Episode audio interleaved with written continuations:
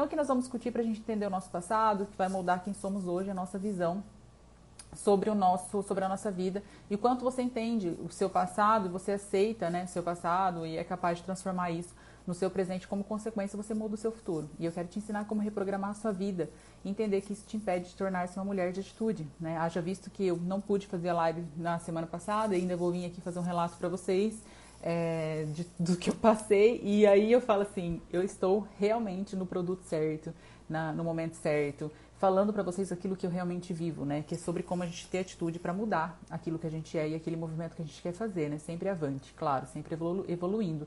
E o quanto isso fez diferença na minha vida. E, e eu quero passar isso para vocês, como que eu faço isso na prática, porque de nada adiantaria eu tentar aqui falar alguma coisa do que eu não faço, né? Isso hoje a gente está com muitos charlatões na internet, a gente encontra muitas pessoas que falam ser um, a X pessoa, fala ser uma pessoa consegue demonstrar isso perfeitamente na internet, mas quando você lida com ela, você vê o quão diferente isso é, né? E eu falo que é conhecer alguém, viaje com ela. E aí vocês estão podendo. Eu não, não sou de assistir Big Brother, mas eu acabo pegando esses passados justamente para fazer um estudo na, nessa área de mente, da psicologia, para entender o que está acontecendo lá dentro, né?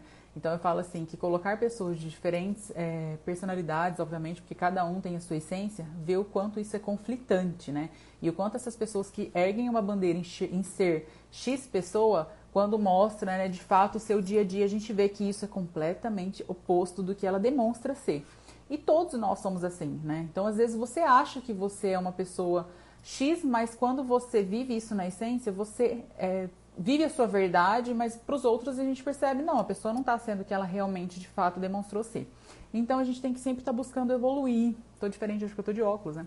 A gente tem que sempre estar tá busca buscando evoluir a nossa evolução enquanto ser humano, porque por mais que a gente tente acertar o tempo todo, nós vamos ser errantes, nós vamos falhar. E tá tudo bem, né? O que é diferente hoje na internet, porque tudo é cancelamento, as pessoas não podem errar, pedir desculpa. Esses dias eu vi que a Nativosa fez um determinado comentário, é, colocaram em sites de fofoca completamente oposto daquilo que ela falou. E eu mesma, às vezes, faço comentários se eu tô mais irritada ou não. Isso é do ser humano, a gente tá esse temperamento, né? Tem dia que a gente tá melhor, tem dia que a gente acorda mais irritado. E às vezes você fala algo que não é, é ofensivo para uma pessoa, mas que para outra é completamente ofensivo. Que foi. Porque fala justamente daquilo que eu tenho dentro de mim. Então, por exemplo, assim, se alguém me fala é, algo que ofende muito, Fique esperto porque está falando de você, está falando daquilo que, que te atinge diretamente, então é algo que precisa ser modificado em você. Porque às vezes a gente fala assim, nossa, fulano me olhou de um jeito assim, nada, com desprezo. É porque você está se sentindo muito inseguro, com uma autoestima muito baixa, e tudo você acha que as pessoas chegam para você dessa maneira. Isso é um exemplo, ótima.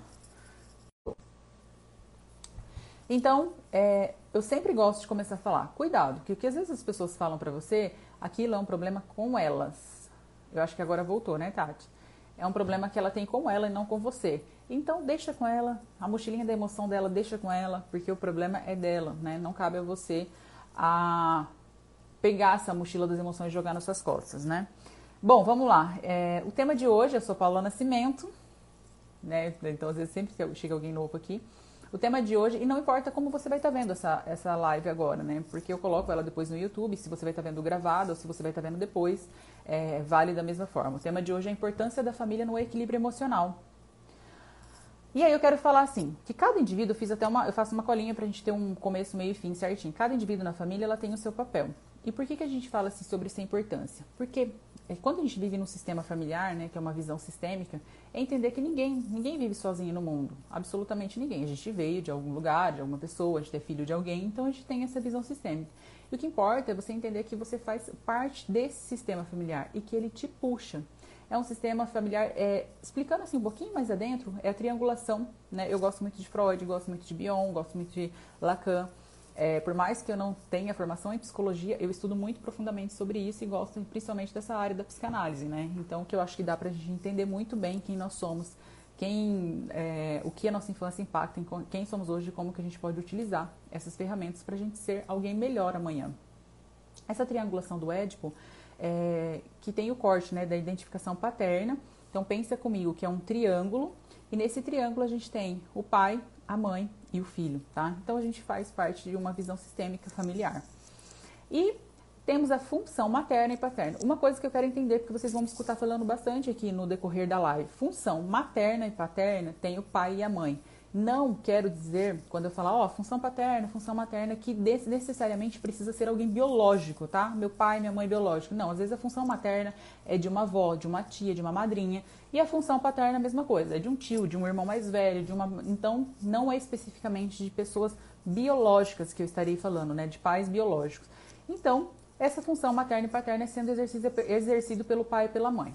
Pai cuida da, da limitação, né? Delimitação aí dos limites do filho e a mãe da sedução, do desejo, né? Da proteção. Fica esse papel com ela. E onde a família ficou paralisada, qual o sintoma é, que a gente vê? De repente a gente vê num sistema familiar, eu vou trazendo mais exemplos, assim, analogias, porque fica mais fácil de entender. Então, às vezes a gente tem um filho, ou nós mesmos, né? Você pode se encaixar nesse padrão que eu vou falar e padrão, né, que eu falo do sistema né, familiar, visão sistêmica. Aí a gente fala, nossa, mas a fulana é rebelde, né? Tem o fulano que é rebelde, meu filho, eu noto que ele é mais rebelde. Ou aquele filho que passou a ser usuário de droga, alcoólatra. É, e quando eu falo, são é, de vícios, tá?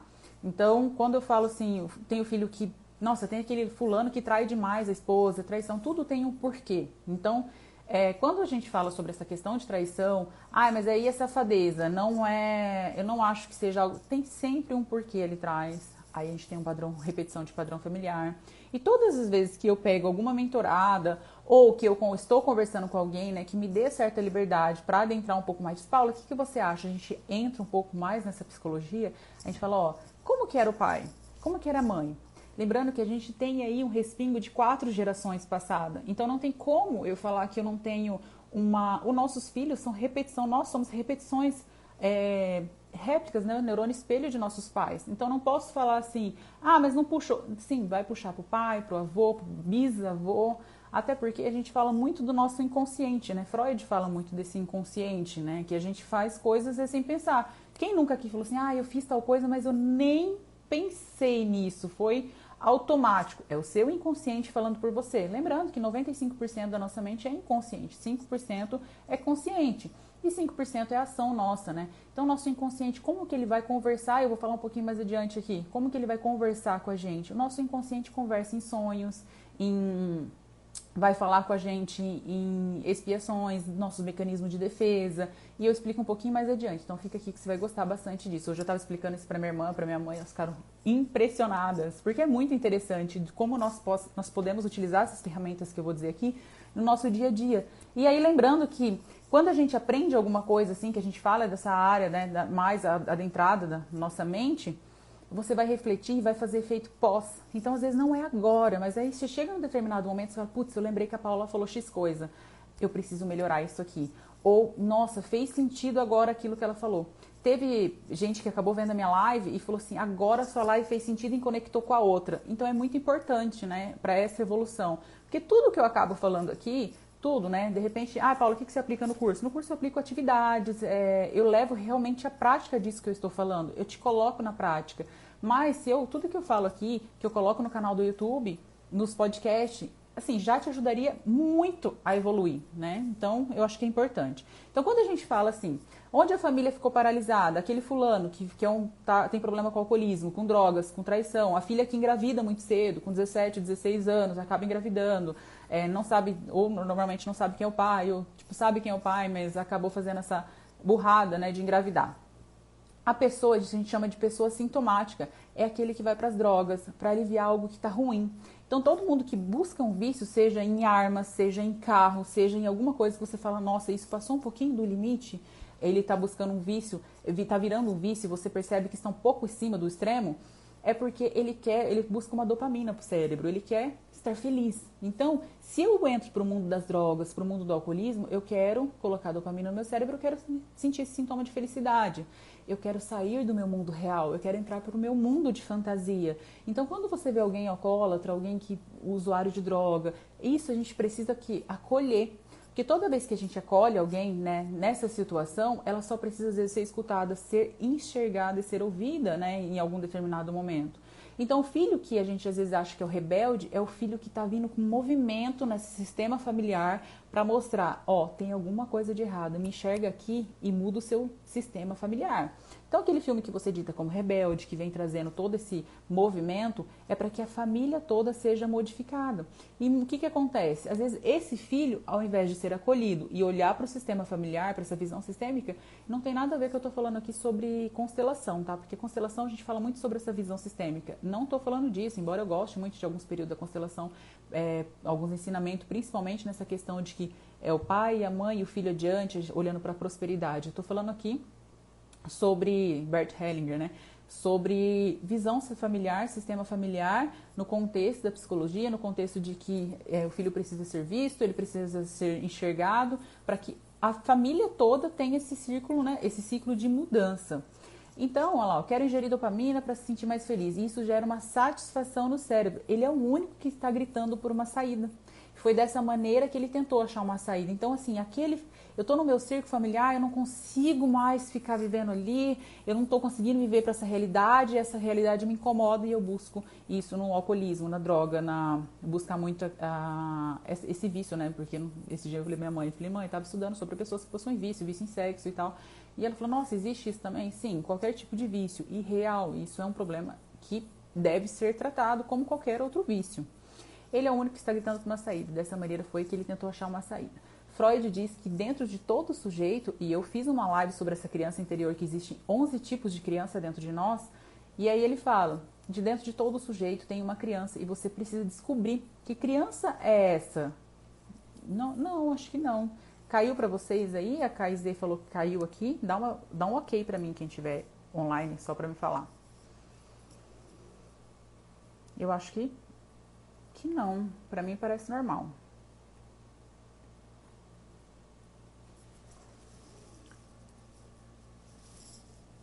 Aqui tá ok. Ok, vamos prosseguir então.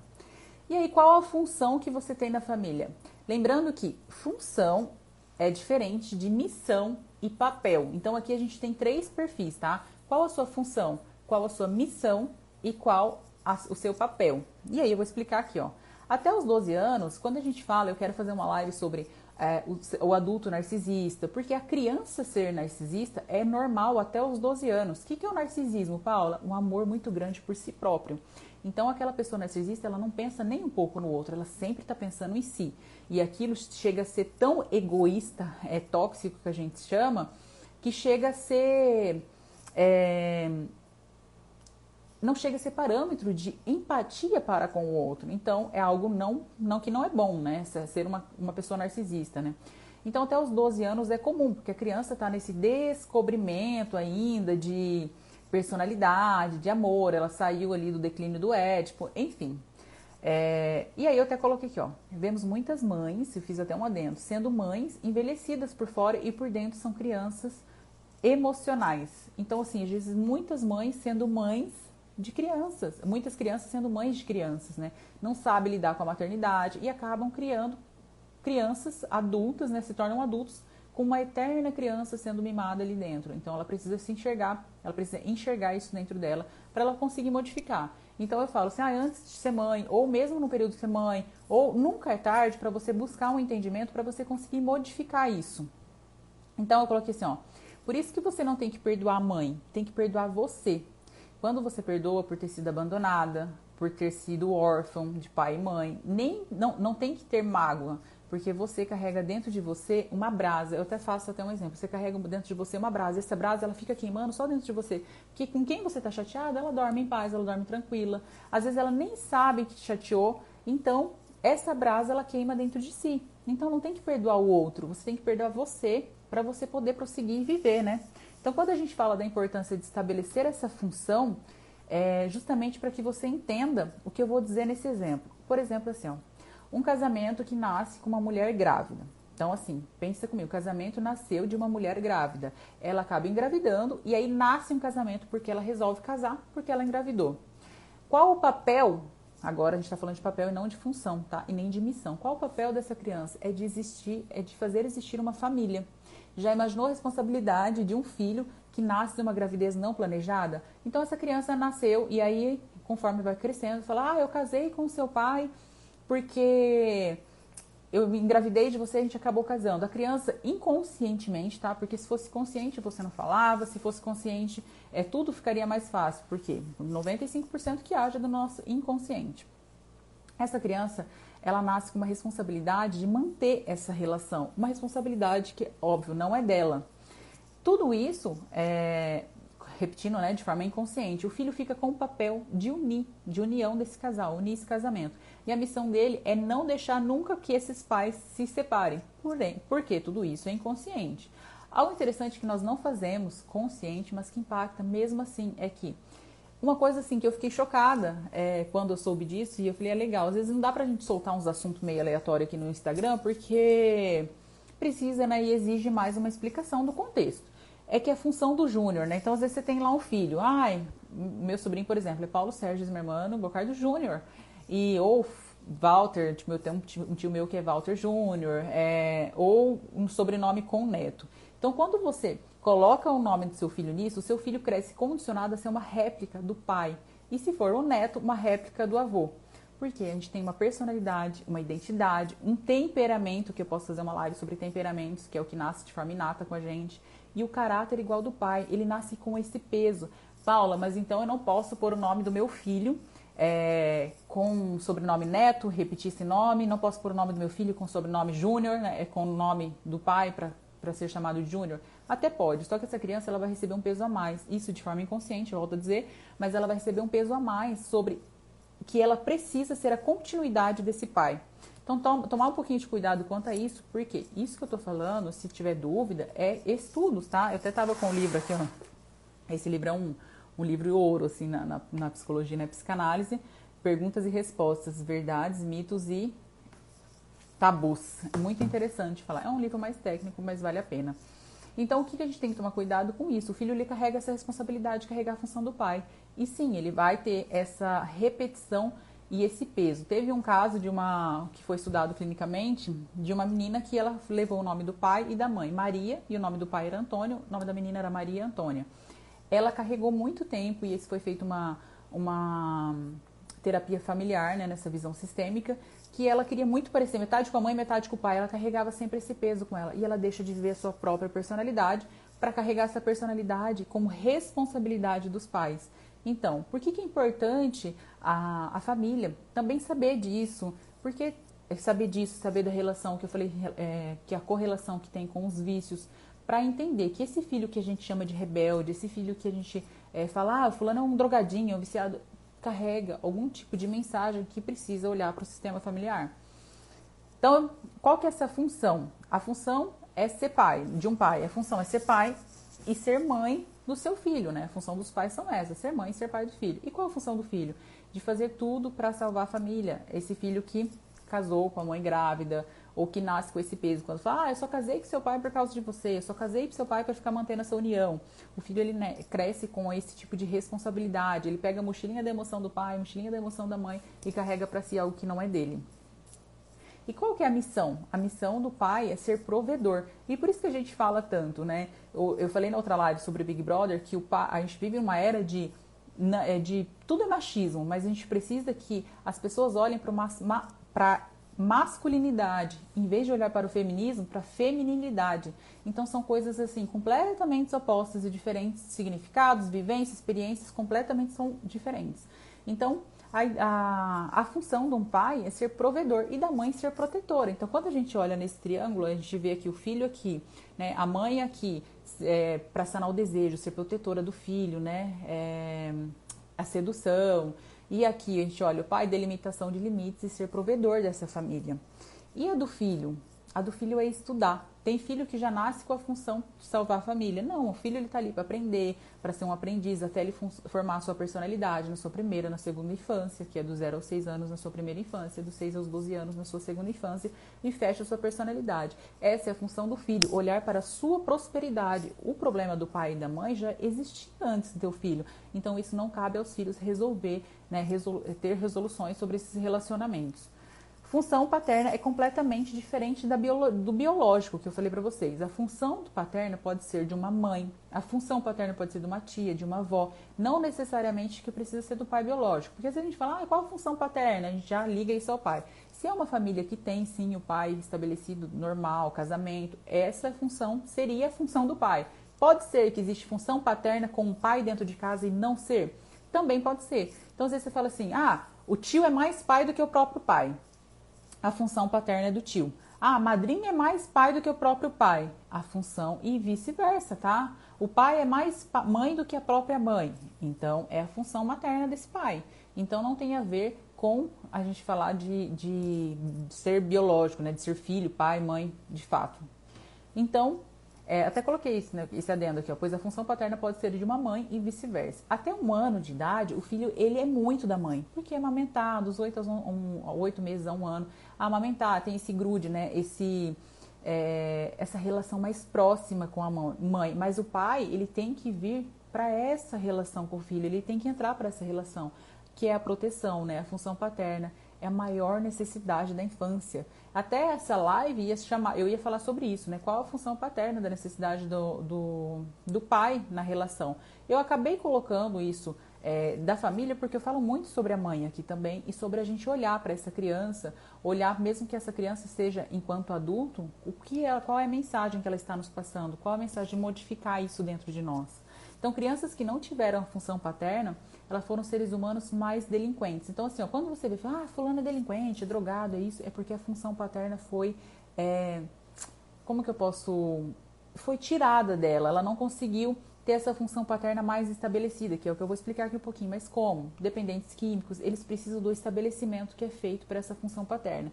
Como que a gente percebe que teve ausência disso? Então hoje eu consigo, às vezes, que eu falei, é, conversando com a Camila eu, eu acabo olhando para fulano, para ciclano, e eu acabo, é, em poucas palavras, tendo uma percepção, ó, aquele fulano ali, ele tem um perfil mais é, carente, ele teve ausência, tem uma criança interior que fala, eu falo de forma mais técnica, né, para explicar para ela mas a gente consegue olhar para essa criança e ver que qual a criança que está gritando dentro daquele adulto. Então, o fato das vezes a gente julgar aquela pessoa, ah, fulano é um drogado, ah, fulano é um mimado, tem sempre uma criança interior dentro dela que está sendo gritada. E lembrando, né, a gente não culpabiliza os pais, mas a gente responsabiliza esses pais. Então, é, eu enquanto filha, mas possivelmente, se um dia vier a ser mãe, eu não posso é, falar assim, ah, é a culpa do meu filho ter crescido assim, sabe? Porque nós, enquanto pais, por mais que experiências de estudos que a gente tenha, a gente vai acabar, sim, é, errando, porque isso é do ser humano, condicionar. Nós erramos, mas a gente aprende com esse nosso erro e transforma. Mas a gente evita muito quando a gente busca saber, quando a gente busca estudar, entender um pouco sobre o sistema familiar, para a gente conseguir educar o nosso filho de uma melhor maneira, para criar, é, criar adultos responsáveis, né?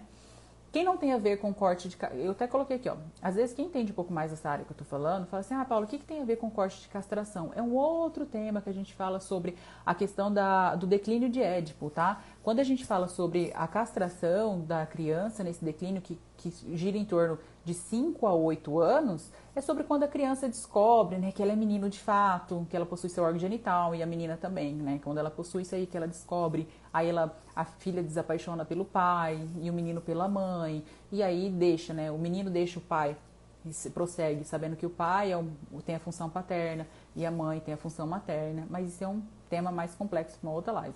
A função paterna e materna tem a ver com a constituição que vai de nutris, que a gente chama, que é nutrição pela função materna. A função tem está muito além desse papel biológico, é aquele que exerce a questão de colocar o limite. Qual que é a função paterna? Reitera dizer, não tem a ver com o biológico. A função paterna, ela é de delimitar os limites. Então eu coloco um limite nessa criança. Aí eu mostro a função paterna para mostrar para a criança quais são as leis, que aqui tem regras que precisam ser seguidas, que aqui ela não, ela vem para o mundo e a gente fala isso desse superego, né, do do id, do ego e do superego. Eu venho falando para essa criança, ó, aqui você não pode, papai está te ensinando, né, ou a mamãe está te ensinando, ou a tia está te ensinando que aqui você não pode fazer isso, né? Aqui eu tenho um adulto. E lembrando, eu, Paula, sou super, eu, Paula, tá? Não sou a favor de qualquer tipo de agressão que seja, né? De um tapinha ou uma surra. Eu não sou. Eu sou mais a base da conversa, do diálogo. Paula, mas tem coisas que não tem diálogo. Sim, tudo tem o diálogo. A gente faz muita base de troca. Ó, qual que é que a criança gosta muito? Ah, eu gosto muito de. É, a criança gosta muito de ficar no celular, jogar um videogame. Então vem aqui, vamos trocar? Se você continuar fazendo isso que você está fazendo, que não é uma atitude certa, eu já expliquei para você que você não pode fazer, você vai ficar sem o celular amanhã. E se você vir pedir para mim, e reclamar, fica mais dois dias. E aí faz essa base de troca, porque ela sente a dor. Sentiu a dor, ela vai se frustrar. Sentiu a frustração, ela vai saber respeitar. Quando eu ensino isso para a criança, ela cresce enquanto adulto, sabendo disso, ela vai criar uma criança responsável, saber que ali, ela, ali é o limite dela, que ela não pode chegar. E não adianta, se a gente não frustrar, a gente tem necessidade de frustrar uma criança enquanto criança, enquanto jovem, lembrando que a, que a adolescência se estende até os 25 anos, né? então dos 25 para os 26 ela entra para uma fase de jovem adulto. É que a gente acaba falando mais isso na psicologia, mas quando a gente fala é, ah, fulano já é adulto, né? E menciona isso por uma, um 20, 25 anos, a gente fala isso que é um modo corriqueiro de ser falado. Mas na mente dela, na, nos estudos que a gente faz, é com 25 anos ela acaba a sua fase de adolescência. E aí, pasme, né? Fase que a gente está chegando agora de maturidade adulta, que a gente pode falar, fulano é um adulto maduro, é da idade masculina, está com 62 anos. Mas enfim, isso também é um tema para outra live, só para você entender no contexto.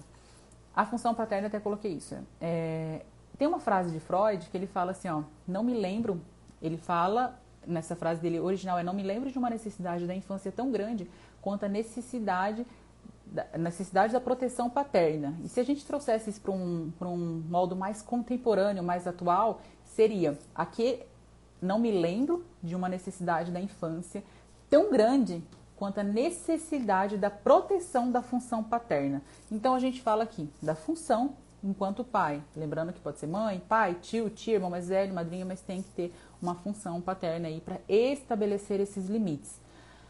Quando eu vou falar um pouco mais adiante sobre eu sou meio assim, né? Queria falar antes. Deve se estabelecer uma função paterna. Meninos e meninas que não possuem a função paterna não sabem escolher o que é certo para a vida. Fala, mas o que é certo para a vida? Quando não ficam dependente da delinquência, quando não tem automatizados desvios em sua cabeça. Então, por exemplo, assim, quando ele entende que entrar para o mundo das, mundo das drogas é um mundo da fantasia e não é o caminho mais correto, quando ele entende que sair daquele caminho e buscar é, outros meios para se esconder e não falar, porque falar é, a gente fala que a cura, né? A cura vem pela fala a criança ela entende que esse é o caminho. Por quê? Porque ela teve limitação, ela sabe que ela pode chegar, que ela pode dialogar, dialogar conversar, porque ela teve uma função paterna muito bem estabelecida, estabelecendo os limites para ela. Então, quando não fica dependente dessa delinquência, quando não tem automatizados os desvios de sua cabeça, quando você dá conta de ser uma pessoa de neurose legal, que você não entra em psicose. Aí eu falo assim, que você perde o contato com a realidade, né? Lembrando, quando você utiliza de é, drogas, álcools, você sai desse contato com a sua realidade, né? E você entra em psicose, que é por isso que a gente fala. Não tem a ver com transtornos, tá? Sobre é, esquizofrenia, transtornos de ansiedade. Não estou falando sobre esse transtorno. Falo simplesmente da pessoa sair do mundo da realidade e entrar para o seu mundo de fantasia através de alguns psicóticos ou, ou através de, de drogas ilícitas. A função paterna vai mostrar para a criança que existe outras funções importantes fora a da mãe. Então ela já está muito bem estabelecida, aquele contato muito frequente com a mãe, entende que a mãe é a proteção, é o amor, é o carinho, é o alimento, mas o pai chega estabelecendo uma outra função que ela vai ser muito útil, se não uma das mais importantes, que é estabelecer, estabelecer os limites nelas enquanto vida adulta. Atribuir ao pai a função paterna, mesma condição de um, é a mesma condição de um espelho, onde o filho vai refletindo todas as ações que o pai faz. Então, assim, é, neurônio espelho, eu até coloco aqui. Porque os nossos filhos são ações de que nós fazemos o tempo todo. Então, não adianta eu chamar a atenção dele para X e eu fazer diferente. Ele vai repetir aquilo que você faz o tempo todo. A função materna é diferente da mãe. O nome remete à mãe, mas ela não é a única a exercer. Né? Aí eu falo sobre o corte da castração, sobre o que eu expliquei, né? Dessa função da mãe que faz aí com seus 5, 8 anos de idade, que é da função materna e paterna, né? Quando a criança, criança entende que a, o menino entende que não vai ficar apaixonado pela mãe, que ela é uma mãe, que ela não vai ser a mulher da sua vida, e mesma coisa a menina entende para com o pai. Paterna, a função paterna coloca o limite ao filho, que existem leis que elas precisam se adequar. Tudo isso é responsabilidade da função paterna ou do irmão que vem, pode ser do irmão mais velho, do tio, da tia, o pai que foi embora é, de repente a criança se sente abandonada, órfã, então tem essa função paterna quanto ela tinha né, de pais, principalmente pais quando se separam e ela perde esse, essa referência enquanto pai, é muito importante que tenha aí um tio, uma tia, um padrinho, uma madrinha que venha estabelecer essa, essa presença para a criança, né, para ela entender que ali alguém coloca o limite. O que acontece muito aqui, Muitas mães, ao separar do, do pai da criança, acaba tirando a criança desse contato. Lembrando que isso é um problema do adulto. Enquanto adulto, a criança não entende nada, ela não está sabendo o que está acontecendo. E aí os pais utilizam os filhos como armas, né? Para essa briga, né? Enquanto adultos. E a gente fala de briga de dois adultos que falam mais as suas crianças interiores dentro dela, né? Então, se eu tenho uma arma enquanto filho e eu utilizo essa arma, essa arma volta para você mesmo. É como se eu apontasse essa arma e no futuro ela voltasse para mim mesma. Porque mais do que você sofrer, o seu filho vai sofrer lá adiante, né? Então, lembrando, o que é do pai e da mãe resolve-se entre adulto. A criança não tem nada com isso. A criança, senão você vai fazer o que? Condicionar um adulto, crescer, né? Colocar um adulto em prática para fazer a mesma coisa que você está fazendo. A cura, até coloquei aqui, ó. A cura pela fala é tentar entender o sintoma da pessoa.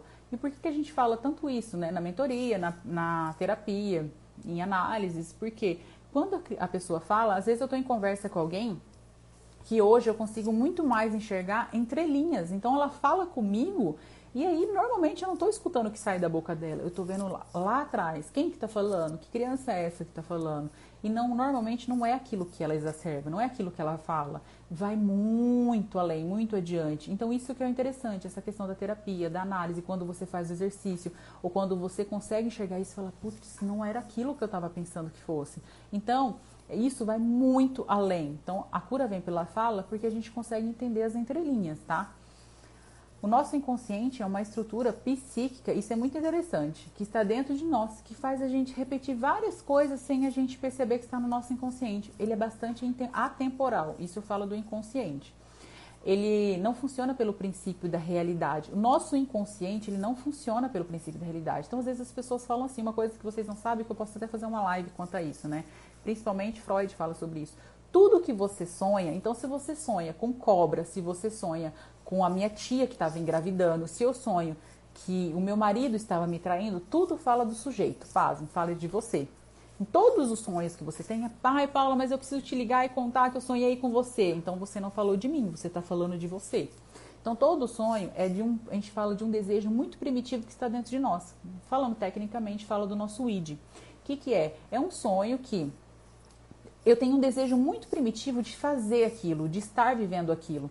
Então, por exemplo, assim, pessoas que possuem desejos frequentes de suicida, é, pensamento suicida, ela vai sonhar normalmente assim: ah, eu sonhei que eu matava fulano, ou eu sonhei que fulano morria, ou eu sonhei que um porco morria lá esfaqueado. Na verdade, você está sonhando porque é algo de morte muito frequente que está na sua mente. Então, tudo que você sonha fala de você, tá? Não fala dos outros. Fala, mas eu busquei no Google interpretações de sonho. Isso não, não existe, tá? Isso são é, fantasias que existem, que a gente acaba buscando. Eu, antes de entender isso, já busquei. Então, isso não existe. É, o sonho fala sobre o nosso desejo mais primitivo. Só para vocês entenderem. Então, pare de falar, ó, ligava fulano, sonhei com você, era uma intuição.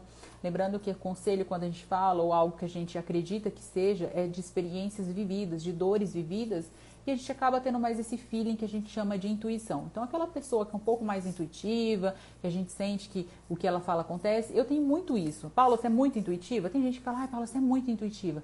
Mas é um feeling, né? Porque como eu estudo bastante isso, entendo muito, a pessoa fala X e eu consigo ver Y, dá a impressão que eu sou muito intuitiva. Mas não é. Às vezes eu até conversando com a Camila, com a Leila, eu falo, ó, fulano vai fazer aquilo, ou fulano quis dizer aquilo. Daqui a pouco elas falam, Paulinha. Eu falo, então, é porque eu explico um pouco mais técnico, mas lembrando, o sonho fala do sujeito e não do objeto, não de terceiros, tá bom?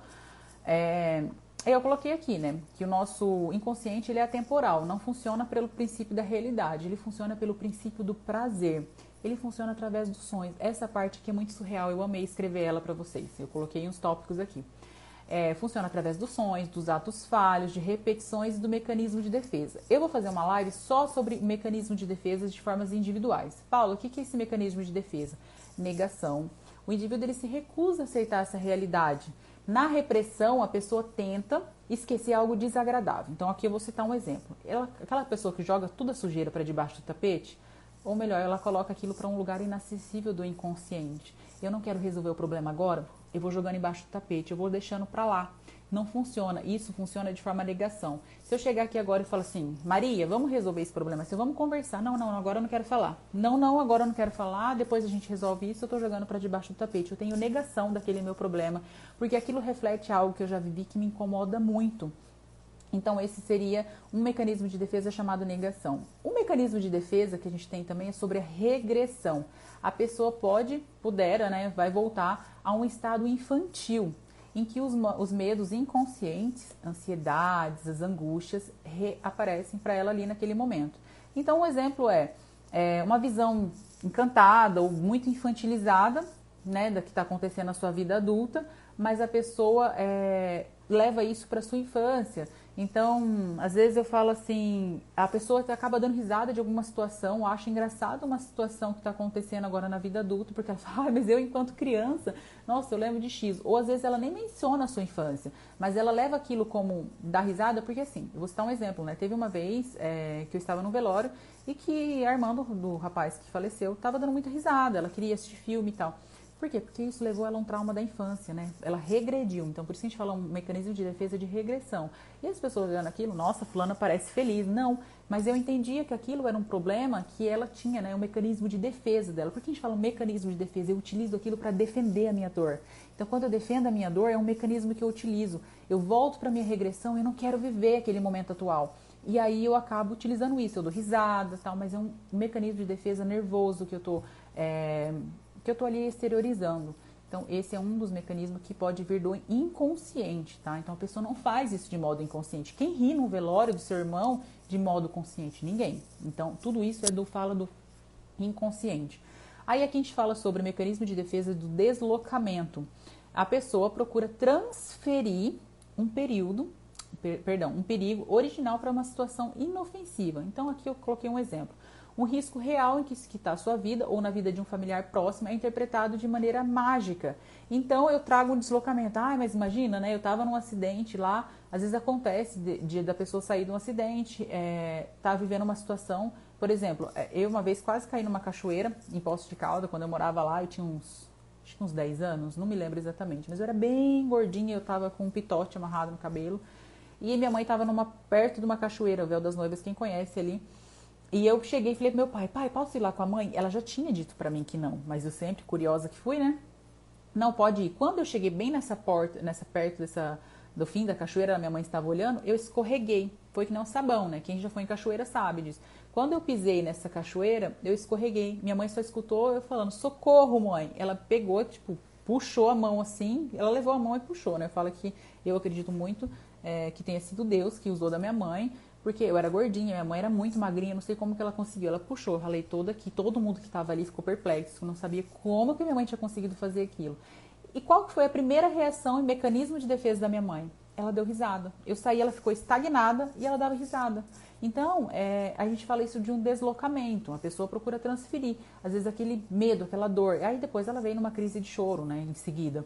Mas ela traz esse deslocamento, porque alguma coisa lá na infância dela fala sobre isso, né, desse deslocamento. Agora, um dos mecanismos de defesa que mais é recorrente no nosso dia a dia, que acontece o tempo inteiro, é a tal da projeção. O reconhecimento de uma realidade poderá lhe causar uma dor psíquica. Então, a pessoa pode, por exemplo, projetar sua vida como se fosse de glamour. Instagram, seja bem-vindo, né? Uma vida de glamour, aparentando mania de grandeza perante os familiares e se projetar na admiração excessiva de uma celebridade. Então, assim, a projeção é o seguinte: eu projeto a vida do outro na minha vida. Eu não consigo segurar, eu não consigo estabelecer aquilo, mas eu tô lá, eu tô projetando aquilo que o outro que é a vida do outro na minha vida. Por quê? Porque eu não gosto da minha realidade. Então eu quero fugir o tempo todo da minha fantasia. E isso é muito comum, né? Uma das coisas que eu tento mais combater é o seguinte: cuidado com a vida que você expõe né? Porque isso é ruim para você, não é porque ah, o fulano vai achar, eu não quero, não estou me importando com o que o fulano acha a meu respeito. Eu estou me importando com a sua mente, a sua saúde psíquica, porque isso vai chegar a conta. Quando você deita e você é, vai dormir, para sua consciência chega aquilo, nossa, você está fazendo uma coisa que você não é, e você cada dia que passa vai fugindo mais da sua realidade. E aí vem um outro mecanismo de defesa que é formação reativa. A pessoa tem uma dificuldade de compreender as suas reações. Ela pode, por exemplo, dizer que superou um relacionamento amoroso tóxico, mas continua preso a este relacionamento. E aí fala de várias outras coisas. Então, de repente, assim, ela vive um relacionamento. É, em vez dela ter uma dor é, de podar isso, ela fica nesse vai e vem, nessas, nesse remember, lembrando dessa situação relembrando, porque ela não consegue se despedir de fato. É uma, uma formação reativa que a gente chama desse mecanismo de defesa. Ela tem uma dificuldade e ela acaba não conseguindo se desvincular desse relacionamento tóxico, abusivo, enfim. Por isso que a gente vê tanto essas mulheres que vai lá, faz um boletim de ocorrência, aí depois ela volta e retira esse boletim. Isso é um, algo assim extremamente mais comum do que vocês imaginam. Então, muitas vezes acaba com um fim trágico, é, mulheres sendo mortas, homens também, porque pasmem, né? O caso de homens mortos chega a ser maior que de mulheres. Mas como essa questão da indefesa da mulher é mais ativa, né, a gente fala muito mais disso, é, acaba sendo exposto mais. Mas se você dar uma gulgada e colocar lá, você vai ver que muitos homens também são mortos por mulheres, né, por agressão, agressão familiar. A intelectualização também é um mecanismo de defesa. Os momentos embaraçosos são mais fáceis de serem neutralizados quando a pessoa acha que pensar naquele problema, naquele uma hora vai levar a uma solução. Então, sem medidas efetivas, a mudança poderá nunca ocorrer. Então, aqui é, ela pensa, pensa, pensa demais, não consegue entrar para a prática de resolver um problema. É também um mecanismo de defesa. E a racionalização, a pessoa tenta disfarçar suas inseguranças buscando razões para justificar suas atitudes e fracassos apenas para satisfação do ego. Então é diferente quando você vê, deixa eu aumentar o ar aqui. Quando você vê uma pessoa é, utilizando a racionalização, escondendo a sua dor. Eu sou muito racional, né? Tento buscar essa racionalidade. Ah, mas às vezes eu coloco a minha insegurança, sobreponho a minha razão nessa minha insegurança porque eu tento colocar para prática. Então, eu não consigo ficar internalizando isso e não agir. Eu preciso agir para que isso tenha eficácia. Senão, isso é só um mecanismo de defesa solto, aleatório. E a sublimação. A sublimação, a pessoa consegue transformar seus conflitos em processos produtivos. Os mecanismos de defesa ajudam na convivência com as reações de ansiedade e insegurança. Então, exemplo disso é o risco. Um exemplo de risco é quando a pessoa sublima demais. Ela trabalha excessivamente para assim ocultar os seus reais desejos, suas reais angústias. Eu já utilizei bastante disso, tá? Então, qual que era meu, minha válvula de escape? Livro, estudar, era buscar mais informações, me afundar em cursos. E aí, quando eu fui entendendo que isso era um mecanismo de defesa para eu não vir para minha realidade, eu busquei enfrentar mais meus problemas. Isso é aquilo que eu falei, a gente tem que tomar um pouquinho de cuidado para não sublimar. Então, às vezes, quando você vai para uma terapia, ou quando você vai falar, né, porque a fala vem pela cura, a cura vem pela fala, perdão, a gente acaba querendo assim, ah, vem aquele sono, quando você precisa fazer alguma coisa ou resolver uma determinada situação, ou tipo, precisa ir para academia e começa a vir aquele sono demais, isso a gente chama de, de um mecanismo de defesa que é sublimação. A gente não consegue vem aquele sono para te tirar daquele foco da realidade. Ou quando você vai para uma sessão é, e pós-sessão você sente muito sono, também quero tirar você dessa realidade e levar para um inconsciente que é o dormir, né? E aí eu falo assim, qual o mecanismo de defesa que vale a pena de fato, né, para os seus problemas? Então, em vez de você utilizar esse mecanismo de defesa inconsciente, seria quando você se sente muito estressado, muito cansado, eu vou correr. Estou dando um exemplo, eu vou correr porque ir para academia eu consigo liberar, né, é, trazer esse, me alimentar de dopamina depois, né, de fazer os exercícios, e eu conseguir trazer esse, esse sensação de felicidade. Então, isso é um mecanismo de defesa que a gente utiliza bastante. Foi só um exemplo e tem tantos outros. Aí eu até coloquei aqui, ó, que a, o nosso inconsciente, ele é tipo um iceberg. Muita coisa a gente não vê, mas está lá embaixo e ela vai se manifestar. Então, aquele pedacinho que a gente vê do iceberg é o que a gente vive no nosso consciente. E todo o resto está no nosso inconsciente tomando ações pra gente o tempo todo. Eu até coloquei uma frase, eu quero que preste bastante atenção nessa frase que a gente vai finalizar. Seja implacável, mas encantador. Implacável é diferente de crueldade. Seja esperto, mas simpático. Esperteza é energia sutil. Seja paciente, mas ativo. Paciência em esperar pelo outro. E seja doce, porém letal. Doçura é diferente de permissividade excessiva. Castaneda, né, essa frase. É, eu espero que vocês tenham gostado dessa live. Quinta-feira tem outra live. Talvez eu só mude